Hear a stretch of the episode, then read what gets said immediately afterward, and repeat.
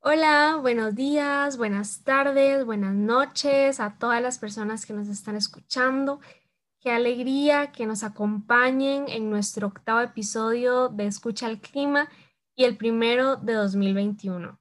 Mi nombre es Nirel Vázquez y seguramente van a estar escuchando a diferentes miembros de la red en futuros podcasts.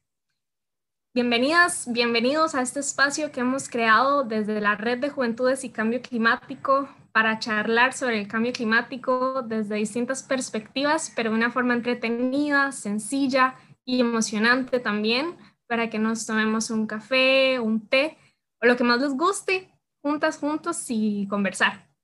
Nos emociona mucho iniciar esta nueva temporada del podcast y les invitamos a escuchar nuestros episodios anteriores si todavía no lo han hecho. El día de hoy tenemos el privilegio de contar con don Mario Peña. Él es coordinador en la maestría de Derecho Ambiental de la Universidad de Costa Rica, profesor universitario, es miembro de la Comisión de Derecho Ambiental de la Unión Internacional para la Conservación de la Naturaleza y corresponsal nacional del Centro Internacional de Derecho Ambiental Comparado. Y el día de hoy vamos a estar hablando de cómo vamos con el Acuerdo de Escazú. Bienvenido, don Mario. Muchas gracias por estar acá y me emociona de verdad mucho conversar con, con usted el día de hoy. Muchísimas gracias, Nirel. Muy bien, el placer es mío estar con ustedes, ¿verdad? Y poder compartir con la red de Juventudes y Cambio Climático. O sea, me parece que la labor que están haciendo es increíblemente eh, buena especialmente promocionando este tipo de temas que no necesariamente el grueso de la población y menos tampoco muchos jóvenes todavía no conocen. Entonces, esta labor es encomiable, debemos tratar de potenciarla eh, para que el público meta, que en este caso eh, son, son los jóvenes interesados en materia ambiental, conozcan cuáles son las principales fortalezas y ventajas del el tema que vamos a desarrollar, que todavía no lo has introducido, por cierto, ¿verdad? Muchísimas gracias. Y sí, para empezar a introducir, em, y para las personas que todavía no sepan qué es el Acuerdo de Escazú, bueno, este es un instrumento internacional, específicamente regional, ya que pertenece a la región de América Latina y el Caribe. Y en términos básicos, este viene a reforzar los derechos de acceso a la participación pública, a la información y al acceso a justicia en materia ambiental y viene a fortalecer el sistema de derechos humanos y ambientales en cada país donde se aplique. Entonces, para entrar más en materia, quisiera preguntarle, don Mario, ¿cuál es la relevancia y por qué urge que Costa Rica ratifique el Acuerdo de Escazú? Claro, Mirel. Eh, bueno, es, eh, el Acuerdo de Escazú es súper relevante. Hablar del Acuerdo de Escazú es hablar de derechos humanos, es hablar de gobernanza ambiental y, por supuesto, gobernanza climática, es hablar de desarrollo sostenible, es hablar de democracia ambiental. Y es que el Acuerdo de Escazú es el primer tratado internacional regional vinculante, esa palabra vinculante es importante que la tengamos clara, de los países que conformamos América Latina y el Caribe, que somos, que somos 33 países, por cierto. Y es el único acuerdo internacional que, eh, que logró eh, llegar a convertirse en realidad emanado de la cumbre de Naciones Unidas del año 2012, que se conoció como Río más 20. Eh, el acuerdo de Escazú fue negociado por 33 países de América Latina y el Caribe. fue firmado por 24 de estos 33 países, incluyendo a Costa Rica, y fue ratificado por 12 de estos países hasta el momento, porque sigue abierto a las ratificaciones y Costa Rica todavía sigue haciendo fila. Los últimos dos países en ratificarlo fueron Argentina y México, que lo hicieron en el mes de diciembre del 2020. Eh, exactamente se pusieron de acuerdo estos dos países y eso es un tema importante eh, para que el tratado entrara a regir exactamente el día de la Tierra, o sea, el 22 de abril del 2021. Entonces, las, las cancillerías de México y Argentina se ponen de acuerdo exactamente para depositar el acuerdo de Escazú en Nueva York, en la sede de Naciones Unidas en Nueva York, el día 22, si no me equivoco, fue el 22 de diciembre o 22 de enero del 2021, o 22 de diciembre, no estoy tan seguro, pero se ponen de acuerdo para que el tratado entre a regir 90 días posteriores a su, a, su ratificación por parte del país número 11 en ratificarlo. Bueno, eso exactamente dio para que el acuerdo de Escazú entrara en vigor exactamente, y esto es muy simbólico, el día, el día de la Tierra. Este acuerdo, como bien nos decía Nirel, busca potenciar, fortalecer, efectivizar los derechos de las generaciones presentes y de las generaciones futuras a un medio ambiente sano y equilibrado y el derecho que tenemos todos a un desarrollo eh, sostenible a través de la potencialización de lo que vamos a denominar tres, los tres derechos de acceso. El derecho al acceso a la información pública ambiental, el derecho a la participación pública en materia ambiental y el derecho al acceso a la justicia ambiental. Este es un acuerdo que lo que viene es a poner en práctica o en ejecución, por decirlo así, el principio 10 de la Declaración de Río de 1992, el cual nos dice que la mejor forma de abordar la temática ambiental es a través de la participación pública. Eh, estamos frente a un instrumento internacional de última generación, ¿verdad? Que tiene unas características muy similares a las de el Acuerdo de París sobre cambio climático, especialmente en cuanto a que eh, trae o, sí, tiene una serie de obligaciones vinculantes para los estados, pero deja en libertad o, a cada uno de los estados en muchas de estas obligaciones para la manera en que quieran hacerlas cumplir a la realidad. Entonces, muchas de las obligaciones que trae el Acuerdo de Escazú, como sucede con el Acuerdo de París, como les decía, son dos tratados internacionales de última generación, eh, establecen una serie de obligaciones vinculantes, pero esas mismas obligaciones vinculantes en muchos casos y otorgan un cierto margen de flexibilidad a los distintos estados para que los estados puedan aplicarlas de manera gradual y progresiva y de acuerdo a sus propios eh, intereses y necesidades y prioridades a nivel nacional. Antes que se me olvide, miren, el acuerdo de Escazú está fundamentado en cinco pilares. Este es, es otro tema que también debemos tener bastante claro. Los, los, tres primeros pilares son los tres derechos de acceso que acabamos de eh, enunciar, que son el derecho al acceso a la información, participación y acceso a la justicia. El cuarto pilar es la tutela y defensa de los derechos de los defensores de derechos humanos en materia ambiental. Y el quinto pilar, que también es súper importante y es un pilar transversal, es precisamente la creación y fortalecimiento de capacidades a lo interno de los países y la cooperación internacional a efectos de que los países logren cumplir con sus obligaciones. Entonces, hablamos de, cinco grandes eh, pilares del Acuerdo de Escazú, siendo, y este es otro tema que también debemos ponerle mucha atención, el primer tratado internacional, bueno, en este caso regional, pero el primer tratado a nivel mundial que em, pone los ojos en los defensores de derechos humanos en materia ambiental. Además, em, dentro de la importancia del Acuerdo de Escazú, es que reconoce la diversidad y la multiculturalidad de América Latina y el Caribe. Y esto lo vamos a ver a lo largo y ancho de los artículos del Acuerdo de Escazú. Eh, está basado también en un enfoque de derechos humanos bajo la premisa de no dejar a nadie atrás. Por ello nos vamos a encontrar dentro del Acuerdo de Escazú y dentro de esos cinco grandes pilares que acabamos de hablar, de una serie de disposiciones para las personas o grupos que se encuentran en estado de vulnerabilidad. Y cuando hablamos de personas o grupos en estado de vulnerabilidad, bueno, el acuerdo nos remite básicamente a la legislación interna de cada uno de los países. Aquí estaríamos hablando de los, de los, de los jóvenes, de los niños y niñas, de los jóvenes, de las mujeres, de los, de en muchos casos de los grupos indígenas, de los afrodescendientes, de las personas que están en estado de pobreza, de las personas que tienen algún tipo de discapacidad, de, de personas o grupos, como les decía, eh, en estado de pobreza o aquellas personas que viven en las zonas costeras, por ejemplo, o las personas que viven en, islas pequeñas eh, que son más susceptibles a las afectaciones ambientales. Eh, Escazú es un piso y no un techo. O sea, esto significa, Mirel y amigos que nos escuchan en el podcast, en el podcast que Escazú eh, lo que nos viene a establecer es o viene a armonizar en América Latina y el Caribe los tres derechos de acceso y el tema de los defensores de derechos humanos. Pero en todas, en casi que todas sus disposiciones, Escazú nos remite, en muchas ocasiones nos remite a la legislación nacional. Y si la legislación nacional interna de alguno de los estados es más protectora, que las disposiciones que trae el acuerdo de Escazú, que ese es el caso que en muchas ocasiones vamos a ver en el caso costarricense, prevalece la, la legislación nacional más protectora que el propio acuerdo.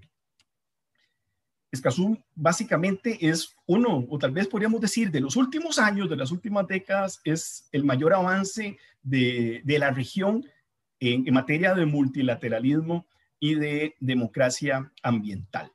Eso fue como una especie de, resumen de, más o menos cuáles son las características más, más relevantes que nos vamos a encontrar del acuerdo de Escazú. Pero hay, hay, eh, hay cientos de temas interesantísimos que uno puede eh, desarrollar de Escazú desde la cooperación y el fortalecimiento de capacidad de los grupos indígenas, cómo son tratados las personas con discapacidad, cómo se tratan a los defensores de derechos humanos en materia ambiental, cómo, cómo es la participación, la información, cómo deben ser los procesos ambientales. O sea, Escazú trae cualquier cantidad de temas que podríamos hacer un programa entero de cada uno de ellos, para que tengas una idea.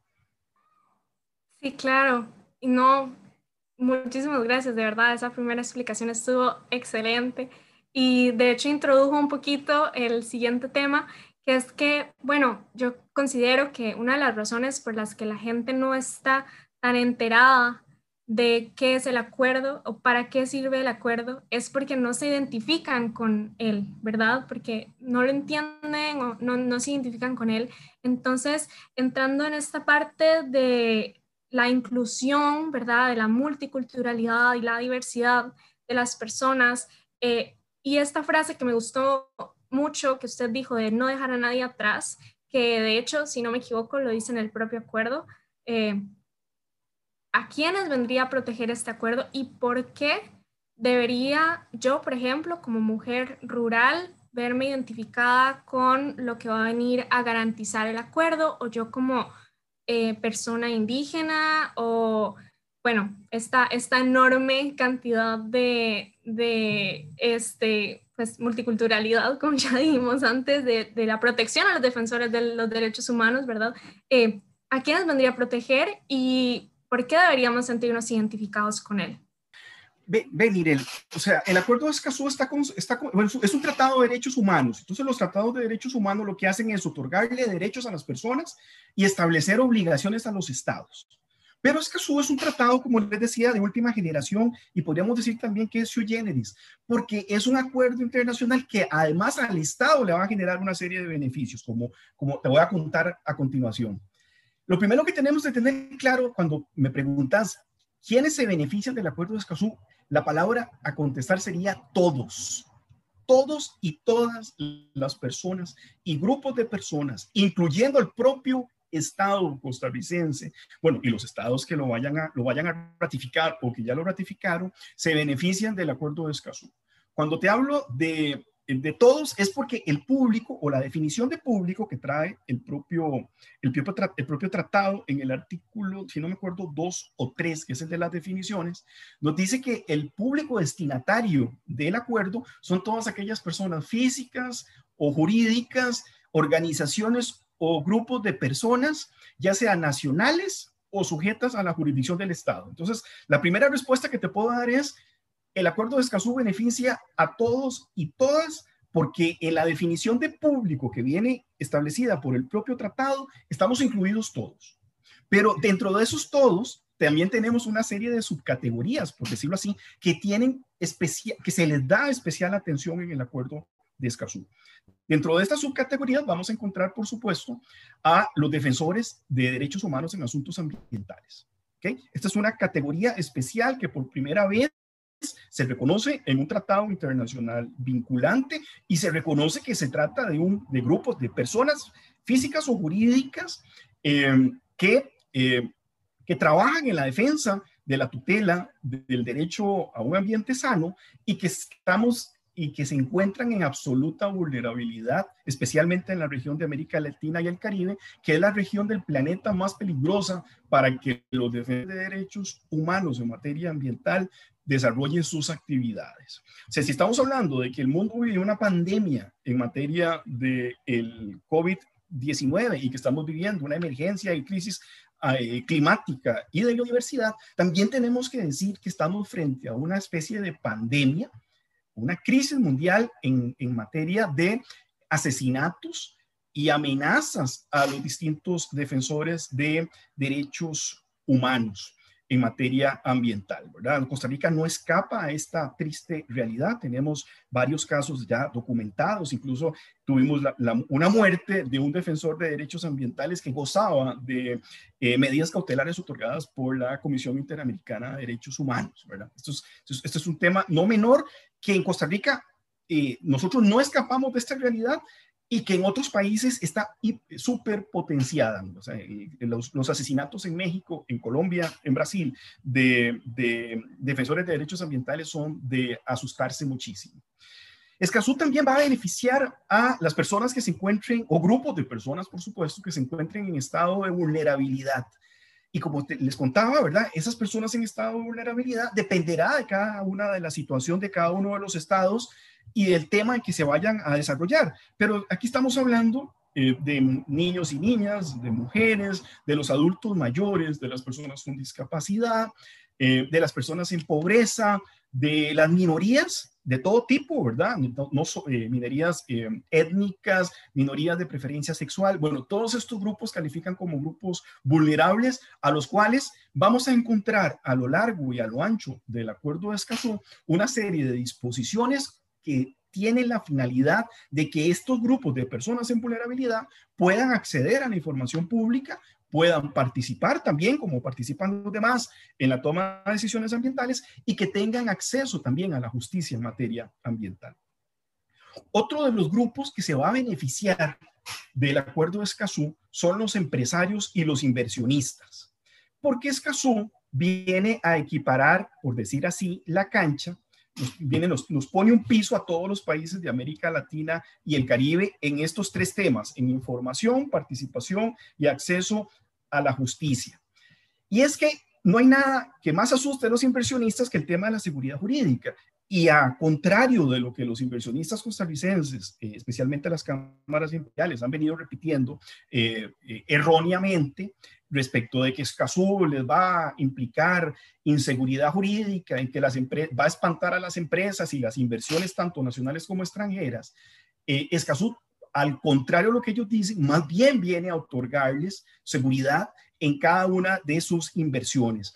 En cada proyecto que se vaya a desarrollar en el país que tenga alto impacto ambiental o que potencialmente tenga un alto impacto ambiental y que se vaya a lograr y se vaya a dar y, bueno, el acceso a la información, por supuesto, pero también la participación pública en la toma de decisiones ambientales, los inversionistas van a poder tomar esas eh, recomendaciones no vinculantes que, que, salen de los procesos de participación pública y poder incorporarlos en los procesos de diseño de sus proyectos. Y esto les va a asegurar como ha pasado ya la Unión Europea con el Tratado de Arus, que la mayoría de estas inversiones ya incorporen todas eh, las posibles afectaciones a la materia ambiental y cuando ellos vayan a desarrollar estas, estas inversiones, esa carretera, ese, no sé, ese relleno sanitario para poner, o ese edificio, para poner ejemplos, eh, esos proyectos ya van a tener incluido la variable ambiental, la gente ya pudo pudo ver, participó, dio sus insumos y eh, esos proyectos se van a poder desarrollar en la realidad sin que vayan, vayan a ser luego este, suspendidos por medidas cautelares o procesos judiciales o administrativos. Y es que esto lo tiene clarísimo los organismos internacionales que son los que nos prestan plata al país, como el Banco Interamericano de Desarrollo o el Banco Mundial o el Fondo Monetario Internacional. Estos organismos eh, multilaterales eh, lo, que nos, lo que viene diciendo sobre el acuerdo de Escazú es que, eh, especialmente en, donde podemos verlo más claramente es en el Banco Interamericano de Desarrollo, es que los préstamos que ellos van a seguir dando a los países van a tomar en cuenta los derechos de acceso, de los, de, eh, si se respetan los derechos de acceso y cómo, cómo los derechos de acceso son implementados en cada uno de los países. Por eso incluso en el, el Banco Interamericano y el Banco Mundial están recomendando a los estados ratificar el acuerdo de Escazú. Ellos van a poner sus, sus dineros en sitios, en estados, en países donde haya seguridad, donde haya participación, donde haya acceso a la información, donde haya acceso a la justicia y por lo tanto donde haya seguridad jurídica para los mismos inversionistas. También el acuerdo de Escazú le va a, va a beneficiar al Estado costarricense porque nos va a ayudar como Estado a eh, cumplir con las obligaciones que tenemos que cumplir ya de por sí con los tratados de libre comercio, especialmente el CAFTA, el Tratado de Libre Comercio con los Estados Unidos, y el acuerdo de asociación con la Unión Europea. Y también no se, se nos puede obligar que Costa Rica recientemente eh, ingresó a la OCDE, a la OCDE. Bueno, y resulta que una de las recomendaciones que hace la OCDE es precisamente ratificar el acuerdo de Escazú. Entonces, si, si con, ingresando a la OCDE nos, nos comprometimos o ingresamos al club de las buenas prácticas eh, de todo tipo, incluyendo las buenas prácticas ambientales.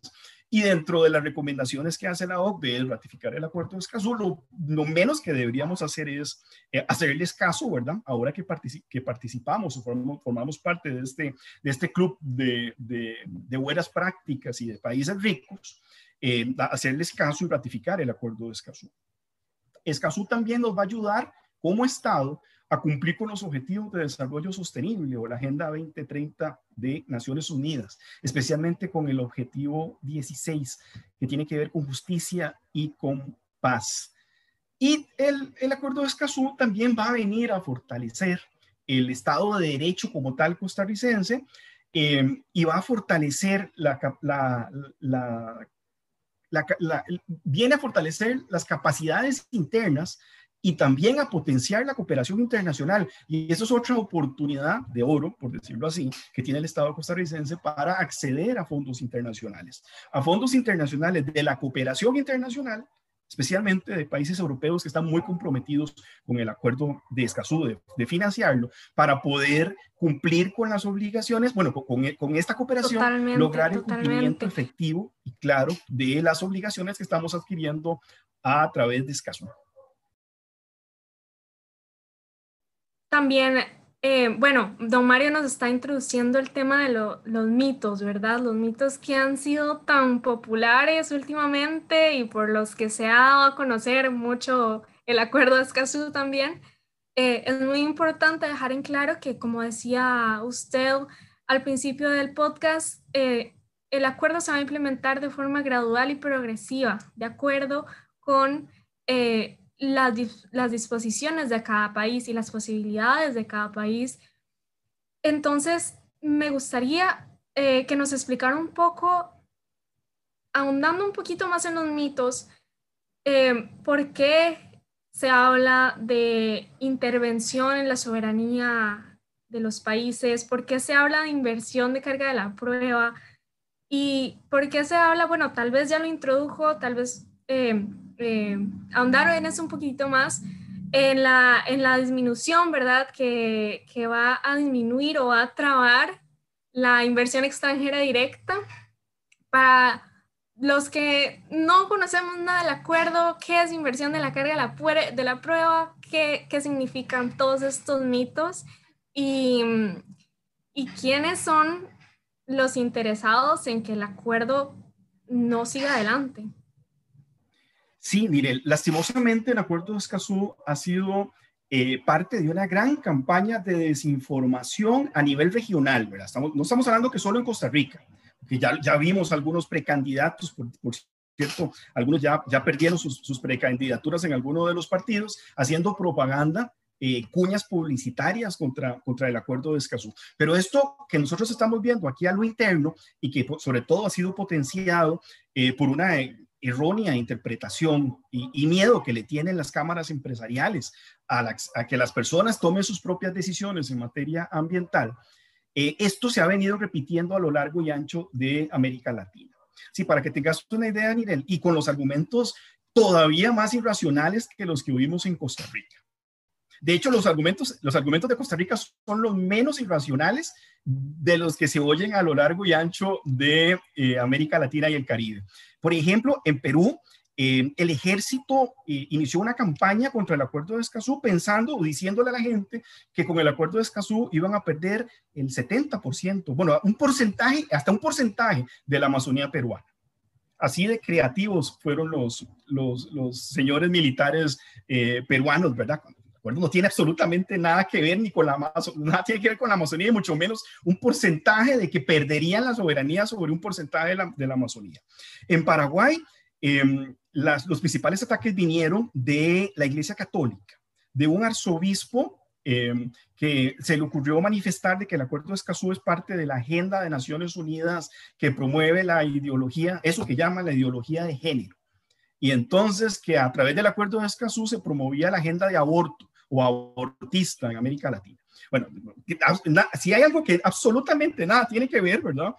Es, es, el, es este tema de, en el caso paraguayo. En, en, en Chile, en Colombia y en Costa Rica, los argumentos que hemos venido oyendo son un poquito menos, menos irracionales sin que ellos, o sea, y, pero siempre, por supuesto, son, son, son falaces y jurídicamente ninguno de los argumentos que se han dicho contra Escazú se sostiene. Eh, en algunos casos nos han dicho, ¿verdad? Y eso lo, venimos escuchando, eh, el tema de la soberanía. Bueno, resulta que dentro de los principios del Acuerdo de Escazú, que si no me equivoco están en el, en el artículo 3 o el artículo 4, establece claramente que dentro de los principios para la aplicación del Acuerdo de Escazú está el principio de soberanía de los estados sobre sus recursos naturales y el principio de eh, igualdad soberana de los estados. Son, dos principios distintos. El principio de soberanía de los estados sobre los recursos naturales lo venimos hablando desde la cumbre de Estocolmo 72 y fue consolidado en, la, en Río 92, en la Declaración de Río de 1992 sobre el medio ambiente y desarrollo. Básicamente lo que dice es que los estados son soberanos sobre la, tienen la posibilidad soberana de decidir la manera de aprovechar sus propios recursos naturales sin que ningún otro estado pueda intervenir en, e, en, esa administración, ¿verdad?, de los recursos naturales. Entonces, Escazú lo viene y lo plasma expresamente y como un principio transversal a aplicar a todo el acuerdo. Y también en materia de soberanía, eh, y esto es otro principio de, de, de, derecho internacional público, el de igualdad soberana de los estados. Esto significa que a la hora de hacer las conferencias de las partes, que es esa asamblea de todos los estados, eh, que conforman el acuerdo de Escazú para la toma de decisiones respecto al tratado, cada uno de los estados tiene un voto. Esto lo que hace es que estemos exactamente iguales, que el voto de un país tan grande como podría ser Brasil, México, Argentina, valga lo mismo, eso, es un voto que el que tiene Costa Rica o San Vicente y las Granadinas o alguna pequeña isla del Caribe. Entonces, en materia de soberanía, no hay absolutamente nada que discutir sobre el Acuerdo de Escazú. El Acuerdo de Escazú reconoce que los cada uno de los estados es soberano en el aprovechamiento, administración y protección de sus propios recursos naturales. Otro de los mitos que se ha venido diciendo y que tal vez es el que más oímos en Costa Rica es el de la inseguridad jurídica, que ya traté de, explicarles. Al contrario, el, acuerdo de Escazú viene a fomentar la, seguridad jurídica, viene a ser respaldado por los organismos multilaterales como el BID, el Banco Mundial, la OCDE. O sea, eh, todos estos organismos más bien nos invitan a este, a que ratifiquemos Escazú. Lo mismo hizo hace poco la Comisión eh, Europea. De, bueno, de, la Unión Europea. Ellos también los invitaron a los países y además están diciendo, bueno, aquí están los fondos para eh, empezar con la cooperación para que los estados puedan cumplir con sus obligaciones del Acuerdo de Escazú, máxime que ellos ya tienen su propio tratado, que es como el hermano mayor del Acuerdo de Escazú, que es el convenio de Arus.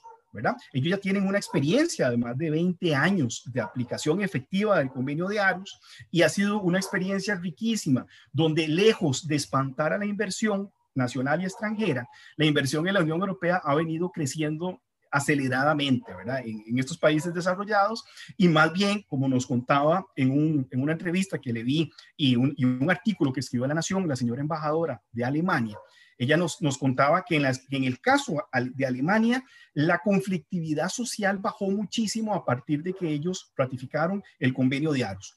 Y que allá en 1998, cuando, 88, perdón, cuando, cuando sea, no, 98, en 1998, cuando Alemania discutía la ratificación del acuerdo de Aros, se oían los mismos argumentos que estamos oyendo ahora en el 2021 en, en América Latina y el Caribe.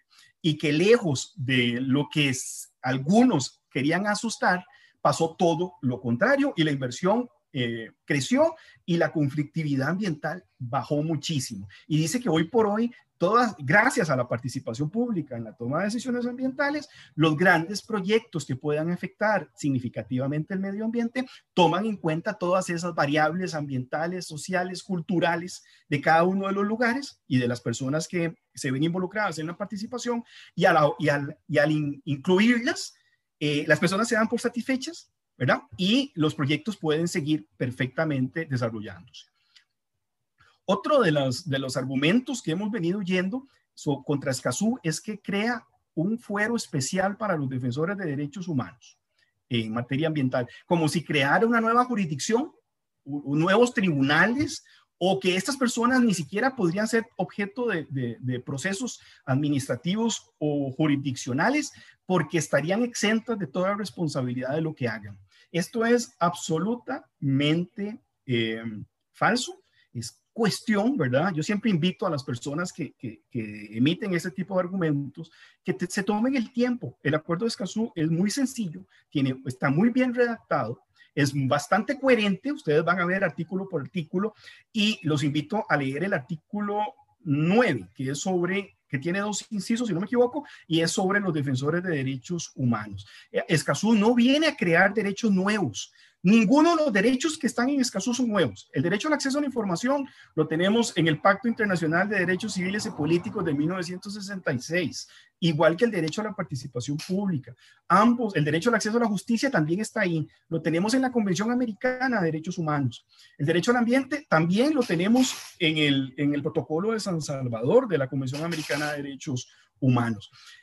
Eh, los derechos que se les reconocen, porque lo que está haciendo Escazú es reconocer los derechos de los defensores de derechos humanos, son los mismos que ya están en nuestra constitución política, son los mismos que están en los pactos de Naciones Unidas de Derechos Humanos, son los mismos que vamos a encontrar en la Convención Americana de Derechos Humanos, son los mismos que ha desarrollado ampliamente nuestra sala constitucional y son los mismos que ha desarrollado la Corte Interamericana de Derechos Humanos. El derecho a la vida, al domicilio, a la protección, a la seguridad, a la reunión, a la asociación, a poder eh, transitar libremente, son derechos que tenemos todas las personas, pero que a los defensores de derechos humanos se les ven más vulnerados que a las demás personas debido a, las actividades que realizan para la protección de los derechos humanos. Entonces, Escazú no crea ninguna jurisdicción o fuero especial para estas personas, simplemente les reconoce derechos que ya están en otros tratados de derechos humanos eh, y además compromete a los estados que em, tomen una serie de medidas para proteger a estas personas, ¿verdad? Eh, a través de, del sistema policial, del sistema jurisdiccional, em, que los juicios, cuando se vean amenazadas, estas personas tengan acceso a la justicia y que puedan ser protegidos como podemos ser protegidos todos nosotros, ¿verdad? Porque no, no se nos olvide una cosa, defensores de derechos humanos eh, en materia ambiental somos todos. En algún momento lo hemos sido probablemente lo somos ahora o lo seremos en un futuro. Podemos ser personas físicas individuales o podemos ser grupos, grupos de personas, pero en algún momento sentiremos que se nos ha violentado algún derecho y nosotros vamos a tratar de proteger ese derecho. Y entonces todos en algún momento seremos eh, defensores de derechos humanos, incluyendo los funcionarios públicos. Eso es otro tema, un, tema importante. Los mismos diputados que están, que tienen en sus manos la ratificación, la aprobación del acuerdo de Escazú, en algún momento han sido o son defensores de derechos ambientales.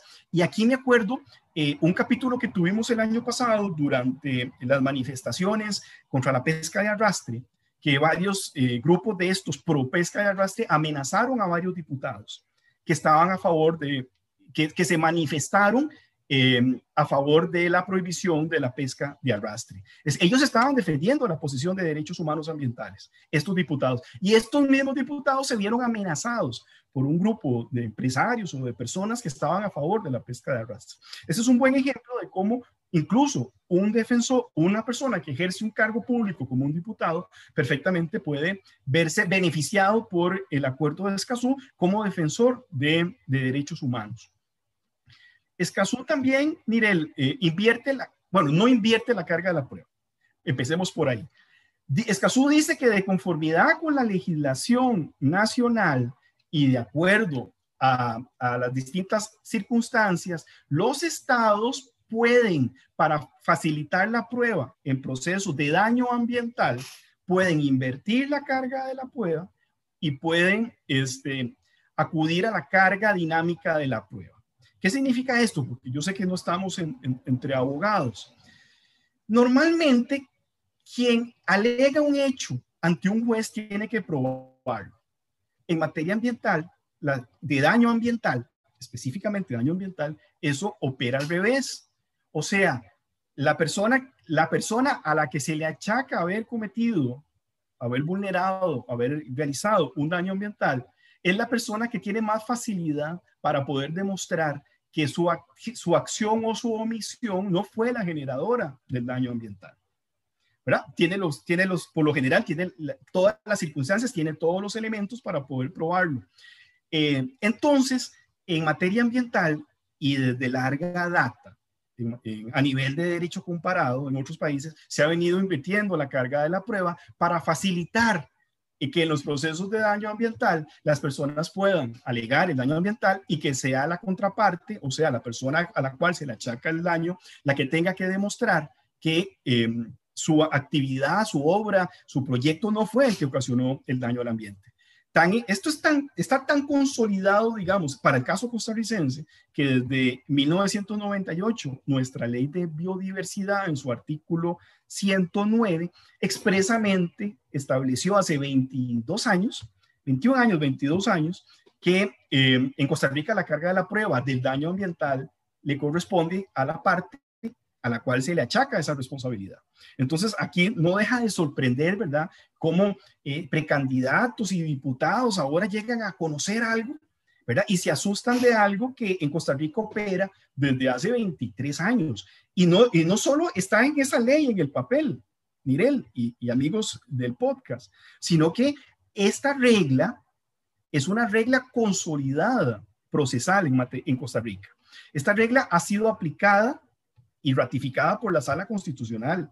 Ha sido aplicada por la sala primera. En el caso Crucitas, por ejemplo, viene todo el tema de la inversión de la carga de la prueba. En, en la jurisdicción contenciosa administrativa, los tribunales agrarios e incluso los jueces penales resolviendo la responsabilidad civil de, por el daño ambiental eh, han invertido la carga de la prueba en materia ambiental. Y es que aquí tenemos que hacer una diferenciación, que es donde viene eh, donde tal vez ha habido alguna confusión por una mala interpretación que hizo en una simple nota, en, una, en un voto, una magistrada cuando conoció el tema del acuerdo de Escazú. Porque aquí, aquí es importante destacar que eso, es, eso que eh, puso la magistrada y que ha dado a que se potencien las, las, las cámaras y ataquen el acuerdo de Escazú, eso ni siquiera fue un voto salvado una simple nota que contiene un error, ¿verdad? De los que, los que trabajamos en esta materia, desde que salió el, voto nos dimos cuenta de que el voto tenía esa nota, que no es, que es nada, es como una opinión, como tenía un error. Y el error que tenía esa nota y que ha favorecido eh, esparcir miedo por parte de las cámaras, es que en materia de responsabilidad por daño ambiental aplica la inversión de la carga de la prueba, pero en materia penal no aplica la inversión de la carga de la prueba. Es todo lo contrario cuando se juzgan delitos, cualquier tipo de delito, incluyendo delitos ambientales, la carga de la prueba recae siempre sobre el Ministerio Público o sobre el querellante. La duda favorece al, al imputado. ¿Por qué? Porque partimos de que el sistema, el sistema parte de una, de una premisa que es la presunción de inocencia. Existe un principio de inocencia y entonces eh, lo que aquí, lo que no, el problema aquí, miren, es que no han logrado las personas que han venido asustando con la vaina vacía, como dicen en el campo, no lograron diferenciar entre la responsabilidad estrictamente ambiental con la responsabilidad penal. Entonces, Escazú no tiene nada que ver con la responsabilidad penal y, ni siquiera obliga a la inversión de la carga de la prueba. Eso lo deja a, cada uno de los países de acuerdo a su legislación nacional. y resulta que en el caso costarricense, eso existe hace, hace 23 años. Entonces, eso es como, eh, es como, que te, como asustar con el coco, ¿verdad? Cuando uno era, era, era un chiquito. Ahí viene el coco, ahí viene el coco, pero resulta que el coco siempre estuvo. recalcar en que todo esto es sumamente importante y que, bueno, del acuerdo de escaso se pueden hablar tantas cosas que ahorita, ahorita no nos da chance de hablarlas todas, pero nada más quisiera hacerle una última pregunta y que ojalá me la pueda responder tal vez en un minutito eh, por temas de tiempo, ¿verdad? Hay tanto que se puede abarcar, pero bueno, ya estamos cortos con el tiempo, entonces quisiera que me dijera Em, ¿qué podemos hacer como sociedad civil, como jóvenes, como estudiantes, como organizaciones, individuos, para que haya un movimiento más fuerte a favor del acuerdo? Bueno, lo, de lo más importante que podemos hacer son este tipo de foros, ¿verdad? Lo, más, lo que no se conoce no se protege, lo que no se conoce no se defiende. Entonces, lo primero que tenemos que tener, lo primero que tenemos que hacer es conocer el acuerdo de Escazú, si lo conocemos, estoy seguro 100% que cualquier persona que lo conozca va, a querer defenderlo, va a querer que se apruebe. Además, necesitamos presionar a los diputados, a cada uno de los diputados de la Asamblea Legislativa. La decisión está en manos de ellos. La decisión no está en manos de las cámaras empresariales. ¿verdad? Que muchos de estos diputados lo que hacen es responder a los intereses económicos de las cámaras empresariales. Eh, la decisión está en manos de los diputados, que ellos representan al pueblo, y si nosotros logramos presionar a los distintos eh, diputados, haciéndoles ver las fortalezas que tiene el acuerdo de Escazú y los beneficios que va a traer al Estado costarricense, un Estado costarricense que a, a nivel internacional, este, su imagen es la de proteger el ambiente, la de proteger los derechos humanos, y Escazú es ambiente y derechos humanos. Los inversionistas llegan a Costa Rica y los turistas llegan a Costa Rica precisamente a, conocer nuestras bellezas naturales y saben que es un país comprometido con la carbono neutralidad, saben que es un país que va, va dando sus pasos poco a poco en, en, materia de, no sé, de economía circular, de desarrollo sostenible, de gobernanza, etcétera. Bueno, precisamente todo eso es, es Escazú. Y en este momento la, la pelota la tienen los, los, diputados y por ahí yo creo que es donde deberíamos eh, tirar nuestro, nuestro arsenal para lograr la ratificación pronta, porque realmente es vergonzoso que el país cuya ciudad lleva el nombre del acuerdo estemos discutiendo todavía el tema. Exactamente, qué problema, ¿verdad? Bueno, nos queda, entonces la, la pelota está de nuestro lado, ¿verdad? Nosotros decidimos cómo, cómo hacemos para potenciar esto y que ojalá se ratifique pronto el acuerdo. Ya hemos visto la importancia que tiene. Don Mario, muchísimas gracias por estar con nosotros el día de hoy. De verdad ha sido excelente escucharle. Yo personalmente aprendí mucho más acerca del acuerdo. Entonces, agradecerle muchísimo. Si quisiera decir algunas palabras para concluir. Eh, Mirel, Escazú es una oportunidad de oro para todos y para todas. O sea, la, tenemos ahí picando para, seguir con la analogía, ¿verdad? Tenemos la bola picando en, el punto de penal, ¿verdad? Eh, y, la, y podemos anotar, pero también podemos votar el penal. No nos podemos dar el lujo de votar el penal por la reputación en materia de derechos humanos y de ambiente que tiene el país. Bueno, con esto concluimos el episodio del día de hoy. Esperamos que hayan disfrutado este podcast. Vamos a tener nuevos episodios de Escucha el Clima cada mes. Nos pueden buscar en Spotify y los vamos a estar publicando en redes sociales. Recuerden que nos encuentran como Red de Juventudes y Cambio Climático en Facebook, Instagram y Twitter. Les aconsejamos a encender las notificaciones. Un abrazo a todas, todos y todes. Esperamos que estén muy bien.